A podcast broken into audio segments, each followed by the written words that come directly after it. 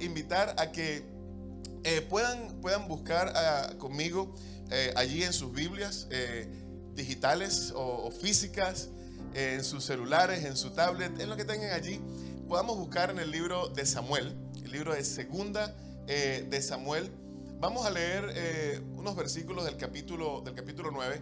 Es una historia, un capítulo corto. Vamos a leer esos tres versículos solamente. Es una historia corta, es una historia súper interesante, una historia de restitución.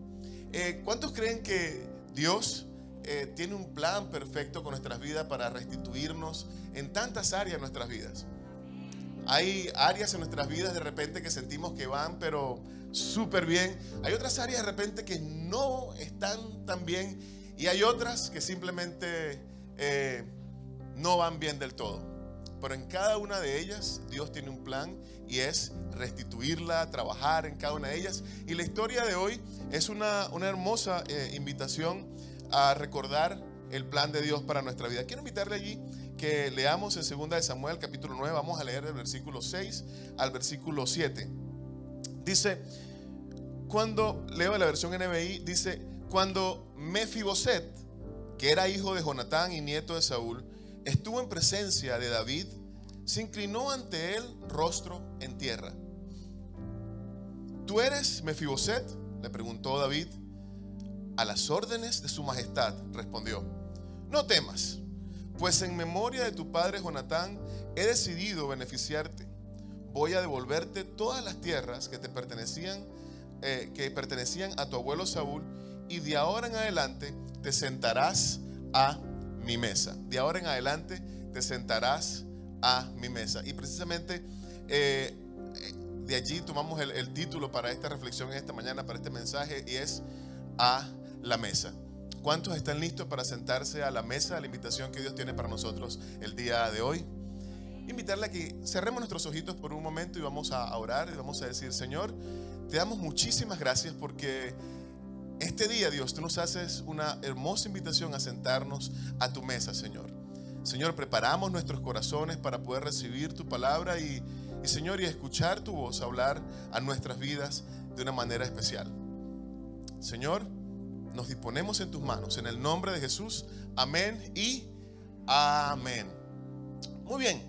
Eh, una historia, una historia eh, hermosa allí. El versículo 7 es un versículo que nos deja así con la esperanza de algo que va, que va a ocurrir. Pero antes de, antes de avanzar, quiero dar un poco de contexto. Y es que eh, en este capítulo, cuando encontramos al rey David conversando con Mefiboset, a nuestro amigo Mefiboset, lo vamos a llamar el día de hoy Mefi, de cariño. Y vamos a ver por qué le vamos a decir a nuestro amigo Mefiboset Mefi. Y es que eh, su historia es un poco, un poco trágica. Hacía algunos años atrás, eh, su padre Jonatán y su abuelo, el rey Saúl, habían muerto en una batalla. Y como era tradición, cuando un rey era vencido para poder asegurar que el nuevo rey podía tener segura su dinastía y que nadie iba a tomar su lugar, eh, los ejércitos decidían acabar con toda la familia para evitar que alguien tuviera el derecho de reclamar el trono.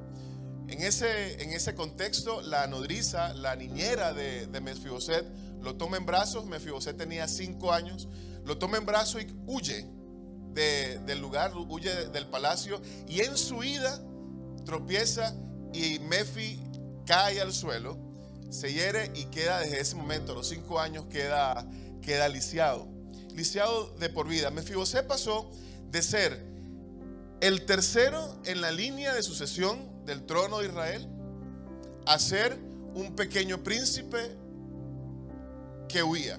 Y pasó de ser un pequeño príncipe que huía a ser un pequeño príncipe lisiado. Y pasó de estar en un palacio y tener una, vida promisoria a vivir eh, en un lugar donde no pertenecía.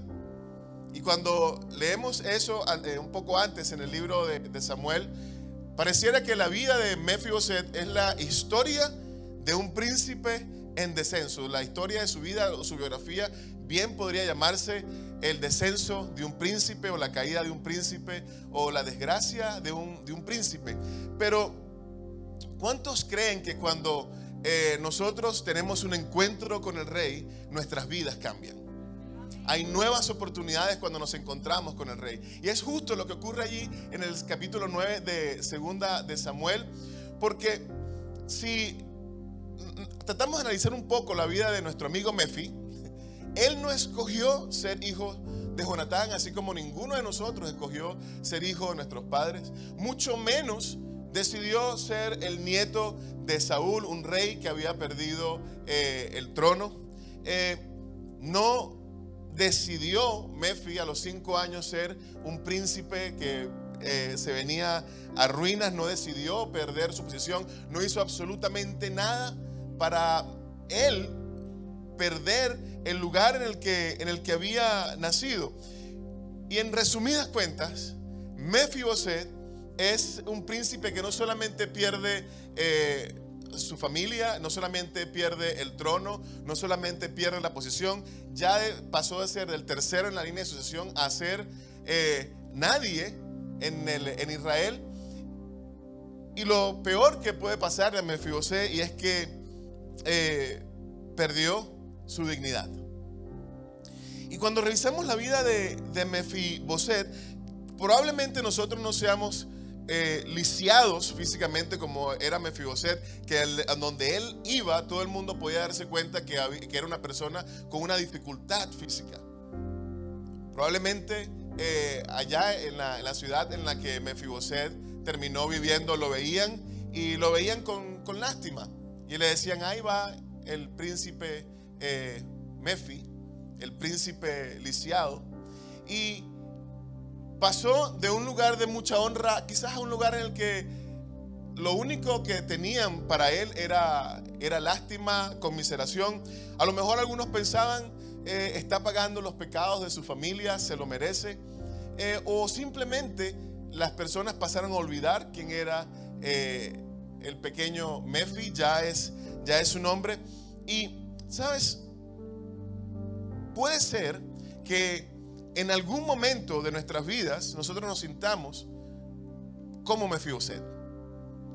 Nos sintamos que eh, hay algo que en el camino se fue perdiendo, hay algo que en el camino dejamos de, disfrutar. Eh, no sé si la posición, no sé si hay algo que durante la, vida eh, se nos cayó o alguien nos dejó caer o, te dejó caer en el camino y pasaste de ser alguien importante a ser alguien al que la gente lo llama con un diminutivo no precisamente de cariño, sino porque te miran con ojos de pobrecito, qué mal le ha ido en la vida. A lo mejor no.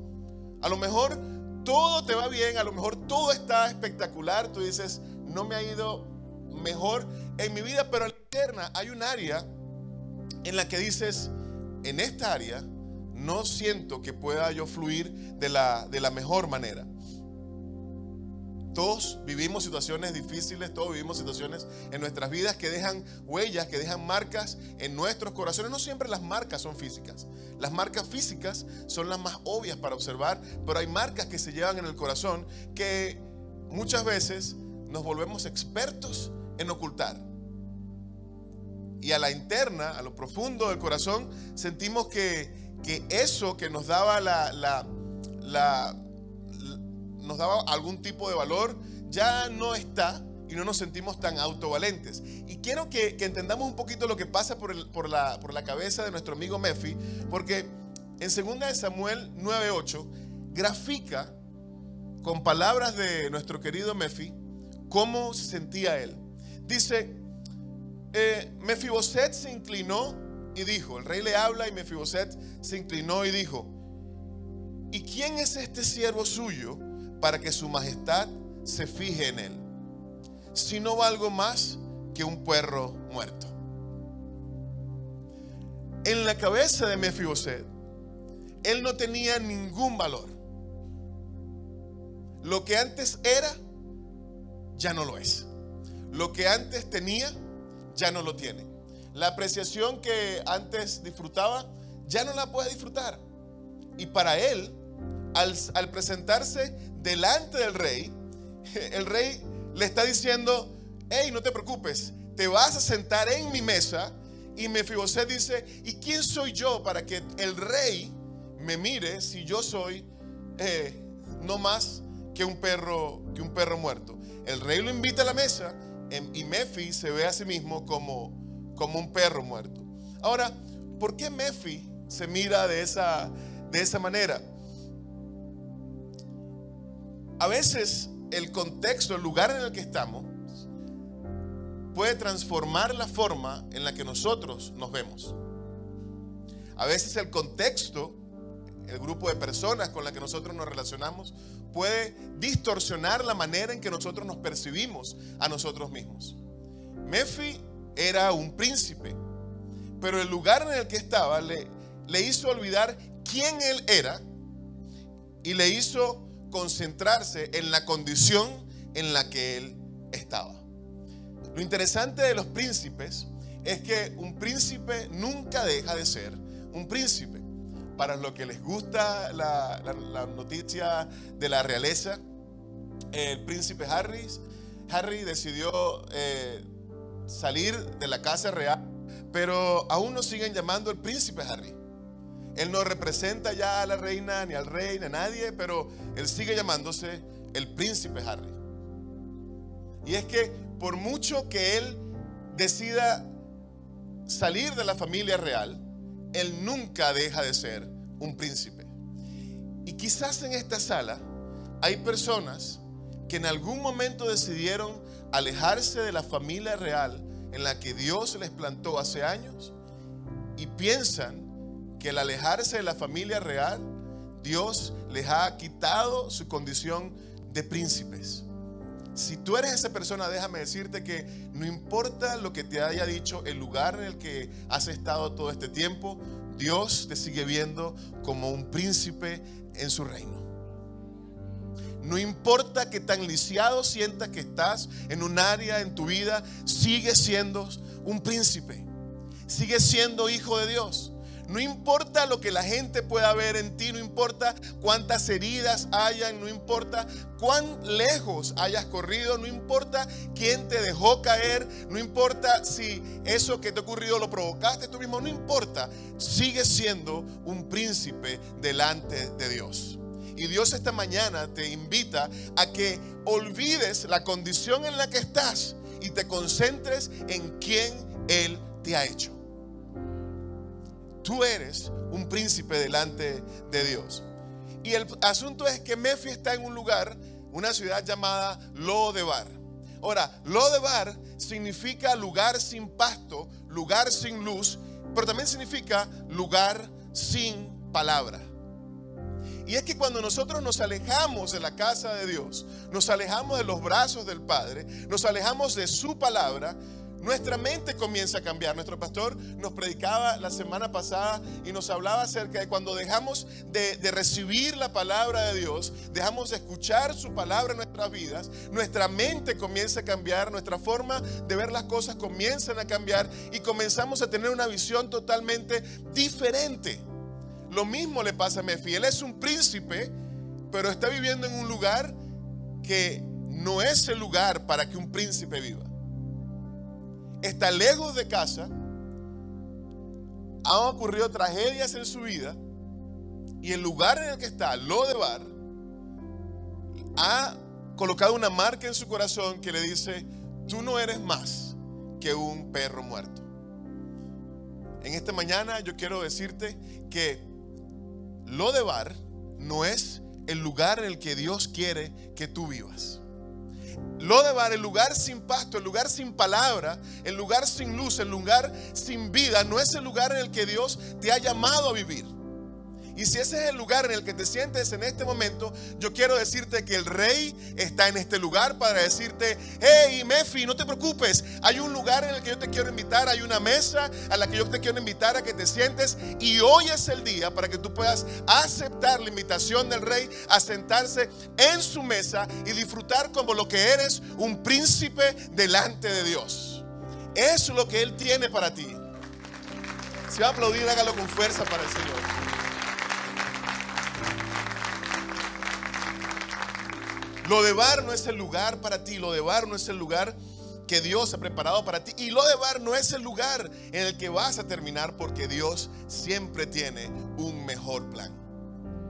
¿Sabes? El rey David dice en el Salmo 23, versículo 2 eh, y 3, dice, en verdes pastos me hace descansar. Mefi no sabía de, verdes pastos, sabía de Lodebar. El, rey David dice, en verdes pastos me hace descansar, junto a tranquilas aguas me conduce, me infunde nuevas fuerzas. Si llegaste sin fuerza, eh, Aléjate de lo de bar porque hay un lugar que Dios tiene para ti en el que va a darte nueva fuerza. Me guía por sendas de justicia. Y esto es maravilloso. Por amor a su nombre. Hay un lugar en la mesa para ti y para mí. Y el rey nos invita a que nos sentemos con él. Hay un pasaje en la Biblia y a propósito del día de hoy que celebramos eh, la cena del Señor, el que Jesús eh, va a tomar eh, la, cena, va, a celebrar la Pascua con los discípulos. Y quiero que lo leamos, ahí hay varios versículos que quiero compartir contigo rápidamente. En Lucas 22, vamos a leer versículos 7 y 8, el 14 y después el 17. Miren, miren lo que, lo que ocurre en ese momento. Dice, cuando llegó el día de la fiesta de los panes sin levadura, en que debía sacrificarse el cordero de Pascua, Jesús envió a Pedro y a Juan diciéndoles, vayan a hacer los preparativos para que comamos la Pascua. Verso 14. Cuando llegó la hora, Jesús y sus apóstoles se sentaron a la mesa. El verso 17 sigue diciendo, luego tomó la copa, dio gracias y dijo, tomen esto y repártanlo entre ustedes. Les digo que no volveré a beber del fruto de la vid hasta que venga el reino de Dios. También tomó el pan y después de dar gracia lo partió y se los dio a ellos y dijo, este pan es mi cuerpo entregado por ustedes. Hagan esto en memoria de mí. De la misma manera tomó la copa después de la cena y dijo, esta copa es el nuevo pacto en mi sangre que es derramada por ustedes. Ahí está Jesús con los discípulos, sentado a la mesa partiendo el pan y tomando de la copa. Lo que vamos a hacer en unos momentos más. Y quizás algunos de ustedes en algunos momentos más podrían sentirse tentados a pensar, no merezco estar sentado a la mesa y comer de la copa, eh, comer del pan y tomar eh, de la copa. Pero al leer el pasaje encontramos que Jesús envió a Pedro y a Juan. Y más adelante Jesús se sentó con los doce a la mesa a comer y partió el pan y lo dio a todos. Tomó la copa y le entregó a todos. Ahora, Pedro, a quien Jesús mandó a preparar el lugar para tomar la, Pascua, eh, horas más adelante lo va a negar. Juan, junto con el resto de diez discípulos, va a huir cuando el Señor es eh, perseguido, cuando el Señor es eh, apresado por los soldados. A la mesa está Tomás, que a pesar de haber visto al Señor eh, caminar sobre el agua, hacer que muertos resucitaran. De hecho, una vez vio como uno que ya tenía días muerto resucitó. el mismo Tomás que vio como Jesús alimentó a más de cinco mil con unos pocos panes y unos peces. Más adelante va a decir, yo no creo en nada. Y están todos sentados a la mesa con Jesús. Y a lo mejor tú hoy sientes en tu corazón, yo no le, creo mucho o no estoy tan confiado en las promesas de Dios. Y si no me siento tan confiado en las promesas de Dios, ¿cómo me puedo sentar a su mesa y participar del pan y del vino? Judas está también, está también sentado ahí, el, el peor de todos. Ya había negociado al Señor y está sentado también a la mesa del Señor. A lo mejor eh, sientes que de alguna otra forma eh, el Señor te ha perdonado tanto y, cometes el mismo error, el mismo pecado una y otra vez y pides perdón y vuelves a lo mismo y sientes, Señor, te, te he traicionado tantas veces. Y puede que sienta alguno en este lugar que no es digno de sentarse a la mesa con el Señor. Jesús sabía la condición de todos ellos, Jesús sabía el corazón de todos ellos, sabía lo que iba a ocurrir más adelante. Pero ¿sabes lo que también eh, sabía el Señor? el potencial que había en cada uno de los discípulos. Y todos sentados a la mesa, sin importar quiénes eran, sin importar lo que pasaba por su mente o por su corazón, les dio del pan y les dio del vino. La invitación es para todos aquellos que quieran sentarse a la mesa con el Señor. El Señor no hizo una separación, dijo, estos discípulos son los fieles, eh, a ellos le voy a, van a compartir conmigo del pan y del vino. No, lo sirvió, lo sirvió para todos. ¿Sabes? Porque sentados a la mesa con el Señor es una oportunidad de disfrutar de su gracia, de su amor y de su perdón.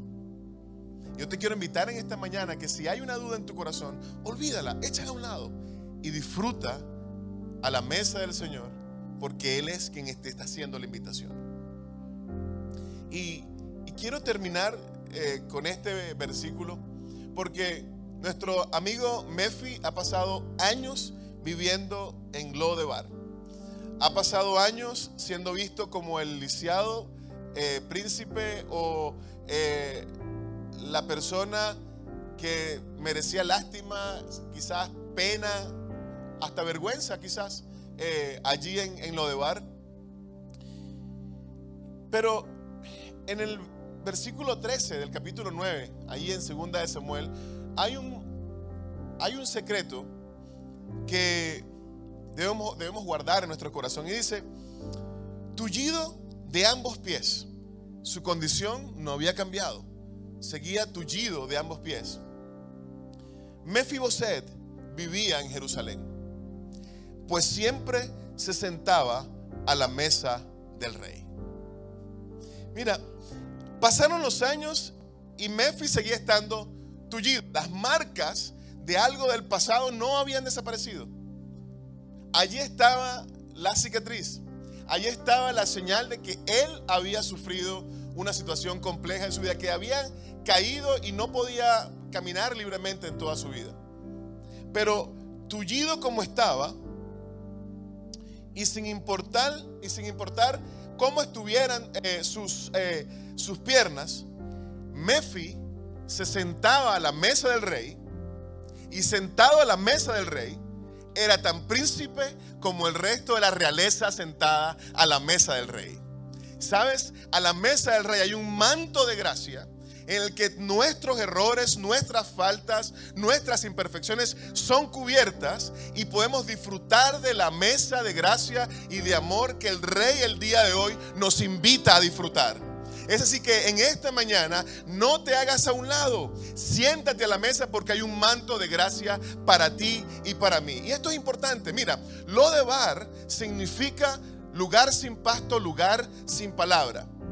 El lugar donde Mefi vivió toda su vida. Ahora Mefi va a Jerusalén. El rey lo saca de lo de Bar y se lo lleva a Jerusalén. Jerusalén significa ciudad de paz. Dios te quiere sacar del lugar sin pasto, del lugar sin palabra, del lugar en el que tú pierdes tu identidad, no sabes quién eres, en el lugar en el que las condiciones parecieran ser la marca de tu vida y llevarte a la ciudad de paz donde te dice, eres un príncipe, te restauro y te llevo al lugar al que yo quiero llevarte y que vivas la vida que yo quiero que tú vivas. Esa es la invitación en esta mañana a sentarnos en la mesa del rey.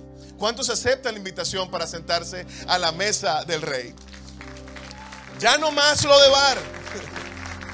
Ya no más lugar sin palabra. Ahora estás en la ciudad de paz, en la casa del rey. Y el día de hoy quiero invitarte una vez más a que no te pierdas esa oportunidad de disfrutar de la invitación del rey. Hay alguien, hay una voz allí que no es la voz de Dios, que quizás quiere sembrar en tu corazón lo que sembró en el corazón de Mefi. Es decir, ¿quién soy yo? No soy más o no valgo más que un perro muerto. ¿Sabes? Sí lo vales porque eres hijo del rey y eres príncipe. Y en esta mañana yo te quiero hacer una invitación.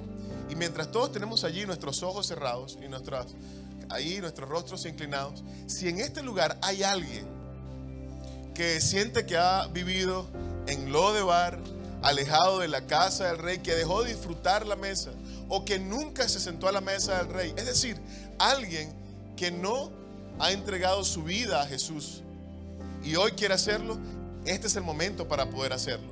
O si en alguna oportunidad lo hiciste, pero eh, por algún motivo te alejaste de Él, eh, hoy es el día para que puedas restaurar tu relación con Dios y decirle, Señor, me quiero sentar una vez más a tu mesa. Si ese es el caso, quiero pedirte que levantes tu mano lo más alto que puedas. Estamos acá en, intimidad. Dios te bendiga. Dios te bendiga. ¿Y qué les parece si nos ponemos de pie y oramos por nuestros amigos que levantaron la mano y le damos un aplauso por la valentía de salir de el lugar sin palabras y acercarse a la casa del rey? Y vamos a orar todos juntos para con nuestros amigos que han decidido establecer una relación con Dios o entregar su vida a Él hoy.